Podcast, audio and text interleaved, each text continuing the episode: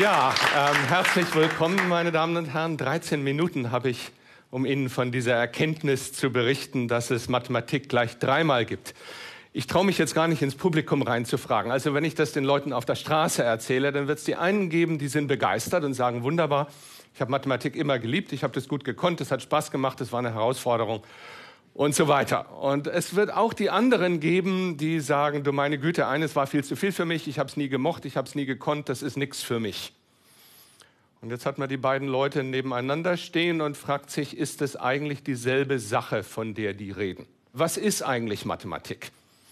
Das ist so eine von diesen naiven Fragen, die ich sehr mag. Was ist Mathematik? Ist ein Buch von Richard Kurrant und Herbert Robbins, deutschen Exilanten, 1941 das erste Mal auf Englisch erschienen. Und wenn man das Vorwort liest, dann merkt man, Richard Kurrant will uns sagen, um zu wissen, was Mathematik ist, muss man eigentlich Mathematik studiert haben. Aber das wollen wir jetzt heute Abend nicht. Was ist Mathematik? Es gibt von vor zehn Jahren eine britische Studie von drei Soziologinnen, die haben Abiturienten, äh, Anfangsstudenten gefragt, was sie sich darunter vorstellen, wenn es um Mathematik geht. Und sie berichten, die Vorstellungen waren sehr rudimentär. Da ging es um Zahlen und elementares Rechnen und gar nicht viel mehr. Und das war die Vorstellung von Mathematik. Also wenn Sie sich aus der Schule eben nur noch an die Bruchrechnung und den Dreisatz und vielleicht quadratische Gleichungen erinnern, dann ist es schon mal einiges, aber vielleicht nicht furchtbar interessant. Wenn wir über Mathematik reden, dann ist es einfach nicht alles. Also, was ist Mathematik? Wir können jetzt natürlich die modernen Zeiten spielen lassen. Sie haben die Handys ja ausgeschaltet, aber wenn wir Siri fragen würden, dann würde die Google fragen und Google würde Wikipedia fragen. Und in Wikipedia steht, Mathematik sei eine Wissenschaft, die sich entwickelt habe aus der Untersuchung von geometrischen Formen und elementarem Rechnen. Und für Mathematik gäbe es keine allgemein anerkannte Definition. Und Mathematik würde üblicherweise beschrieben als eine Wissenschaft, wo durch logische Definitionen selbst geschaffene abstrakte Strukturen untersucht würden auf ihre Eigenschaften mit Hilfe der mathematischen Logik. Das ist die Beschreibung, die Wikipedia anbietet. Wikipedia ist eigentlich auch ziemlich witzig an der Stelle, wo die sagen, als Teil der Definition von Mathematik, es gäbe gar keine anerkannte Definition von Mathematik, dann haben wir da eine von diesen Selbstbezüglichkeiten, die die Mathematiker sehr lieben und wo man tolle Sachen damit machen kann, aber die auch immer jede Menge Ärger geben. Also ich sage mal einfach, es ist lustig. Der dritte Teil ist diese Definition von Wikipedia des selbstgeschaffenen mathematischen Strukturen, die dann mit Hilfe der Logik geschaffen und dann mit Hilfe der Logik untersucht werden. Ist das interessant? Wenn das alles ist, warum machen wir Mathematik? Ich sage mal, das reicht nicht. Wir sind unzufrieden mit dem, was uns angeboten wird als Beschreibung. Und warum schaffen die das nicht? Warum können die das nicht? Und jetzt kommt die Erkenntnis, einfach deswegen, weil die versuchen, da drei verschiedene Sachen alle unter einen Hut zu packen. Und das geht einfach nicht. Es liegt eben einfach daran, dass es drei Mathematiken gibt. Und das Erste, was wir sicher alle auch im Kopf haben, ist, nenne ich mal Mathematik 1. Das ist sozusagen die Alltagsmathematik. Das ist das, was wir alle im Alltag brauchen. Da gehören natürlich die Zahlen dazu und die Prozentrechnung, was man dann so an der Supermarktkasse braucht. Da gehört der Dreisatz dazu, da gehören auch Flächen und Volumen dazu und dann vielleicht gar nicht mehr so viel. Also Mathematik 1, die Alltagsmathematik, ist eigentlich all das, was 1522 im kleinen Rechenbüchlein von Adam Ries drin steht der das den Deutschen beigebracht hat. Seitdem können die das. Das ist Mathematik 1. Müssen wir das können? Ja, natürlich. Das ist das, was wir alle im Alltag brauchen. Deswegen lernt man es auch in der Schule und ziemlich früh. Mathematik 2 ist ein Teil unserer Kultur. Das ist die Geschichte, dass Mathematik von alt her kommt, von den alten Griechen. Das ist die Geschichte von den großen Problemen, mit denen man gekämpft hat, die Dreiteilung des Winkels und die Quadratur des Kreises. Das ist die Geschichte von den Wettbewerben, die es im Mittelalter gab über die Lösung von Gleichungen zweiten und dritten und vierten Grades. Das ist der Kampf um die Differentialrechnung, wo Leibniz in Deutschland und Newton in England sich gestritten haben, wer es zuerst erfunden hat. Das ist die Frage, warum man die Natur in Gleichungen packen kann. Das sind die großen Probleme der Mathematik, die gelöst worden sind, der große Fermat. Das sind die großen Probleme der Mathematik, die noch nicht gelöst worden sind, an denen man sitzt. Also diese ganze Geschichte vom Altertum bis in die Neuzeit, das ist Mathematik 2. müssen wir das kennen, müssen wir das können. Also kennen sollten wir es, weil es ist Teil unserer Kultur. Wo lernt man es in der Schule? Vielleicht als Teil vom Geschichtsunterricht oder vom Physikunterricht. Das kann überall vorkommen, das gehört dazu. Das ist Mathematik 2. Mathematik 3 ist die Mathematik als Wissenschaft. Das ist das, was anfängt mit präzise definieren, mit präzise argumentieren. Das sind die Argumente, die so gut sind, dass man am Ende die Sachen wirklich sicher und in alle Ewigkeit weiß. Das ist die Mathematik, die man lernt in der Oberschule, um sich aufs Studium vorzubereiten.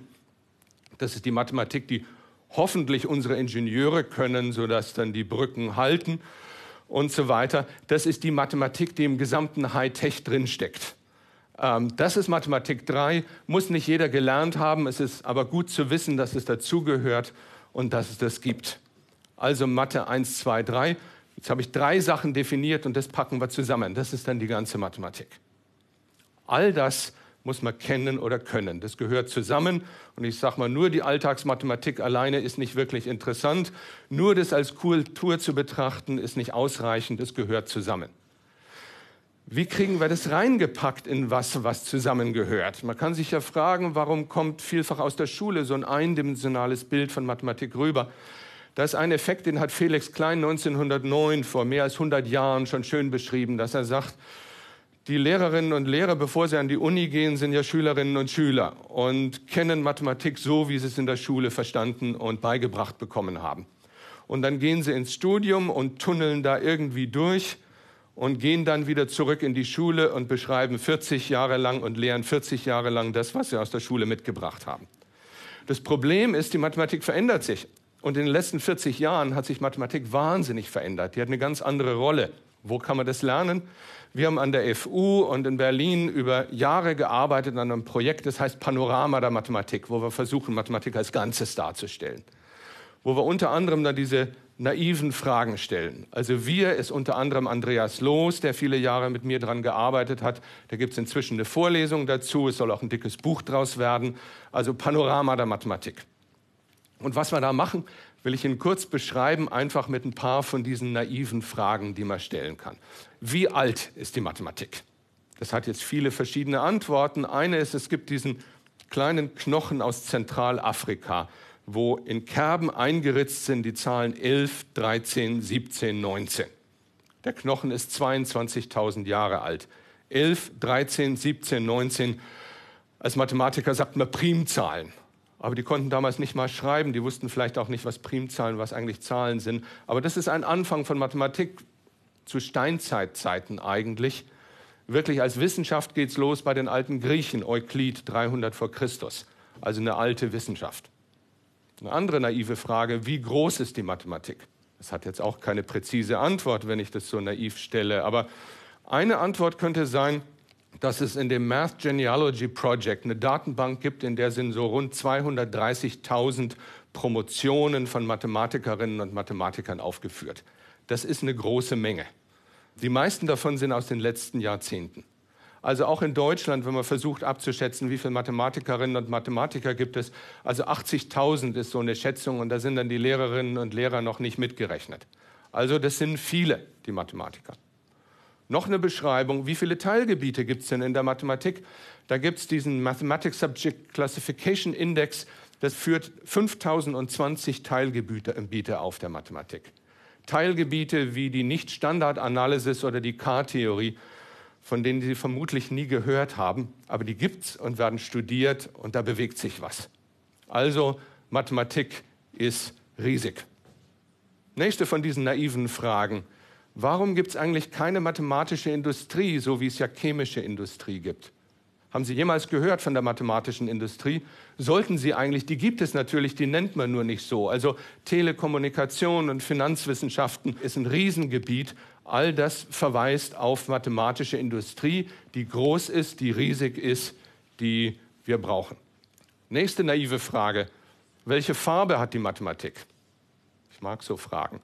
Schalten Sie mal Google Bildersuche an und geben Sie Mathematik ein und Sie werden merken, Mathematik ist grün. Die ganzen Bilder, die Sie da sehen, sind immer grüne Tafeln, weiße Kreide. Das lieben wir sehr. Das ist auch Mathematik oder das ist zumindest einer der Aspekte. Wer macht eigentlich die Mathematik? Auch wieder so eine naive Frage, wo man überlegen kann, Was gibt es da eigentlich für Antworten? Also eine Antwort kommt aus dieser britischen Studie, die ich schon zitiert habe von vor zehn Jahren. Die haben die Schülerinnen und Schüler gefragt und die beschreiben einen Mathematiker als einen älteren Herrn mit einer dicken Brille und einem langen Bart, der besessen ist von seinem Fach, aber eigentlich sich sonst für sehr wenig interessiert und auch keine Sozialkompetenz hat. Das ist der Mathematiker, das ist das Stereotyp. Warum ist es nicht gut? Naja, erstens deswegen, weil es nicht stimmt und weil die Mathematiker sehr vielfältig sind äh, und die Frauen und die Männer und jung und alt und sehr viele verschiedene Leute Mathematik machen. Aber das ist deswegen furchtbar, weil dieses Stereotyp Sachen blockiert. Also eine begabte 16-Jährige, die richtig Spaß hat in der Mathematik in der Schule, wenn die sich überlegt, wenn ich mal groß bin, will ich Mathematiker werden. Und wenn die mit diesem Stereotyp konfrontiert ist, die wird nicht auf die Idee kommen, dass das eigentlich der Weg ins Leben ist, wo sie hin will. Deswegen müssen wir vermitteln, dass die Mathematikerinnen und Mathematiker ein ausgesprochen buntes und vielfältiges Volk sind, die sehr viel Spaß haben an der Mathematik und mit Ehrgeiz und mit Freude dran sind, aber auch davon erzählen können. Und dieses über Mathematik erzählen und aus der Mathematik erzählen ist eben auch das, was ich hier sozusagen für Sie versuche. Also wenn ich versuche, ein Fazit zu machen, drei Mathematiken. Die Mathematik für den Alltag, die Mathematik als Teil unserer Kultur und die Mathematik, auf der unser gesamtes Hightech beruht. All das gehört dazu.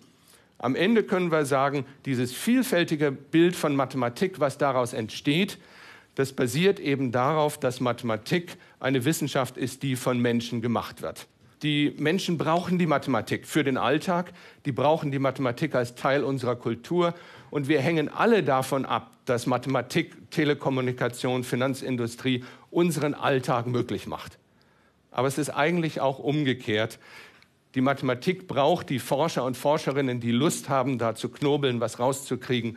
Die Mathematik braucht auch die Lehrerinnen und Lehrer, die sich freuen, darauf dieses Gebiet darzustellen und verständlich zu machen und plastisch zu machen und vielfältig zu machen. In dem Sinne, Mathematik und Menschen gehören zusammen. Die Menschen sind vielfältig, die Mathematik ist vielfältig, weil es ja sogar drei davon gibt. Das ist meine Geschichte. Vielen Dank.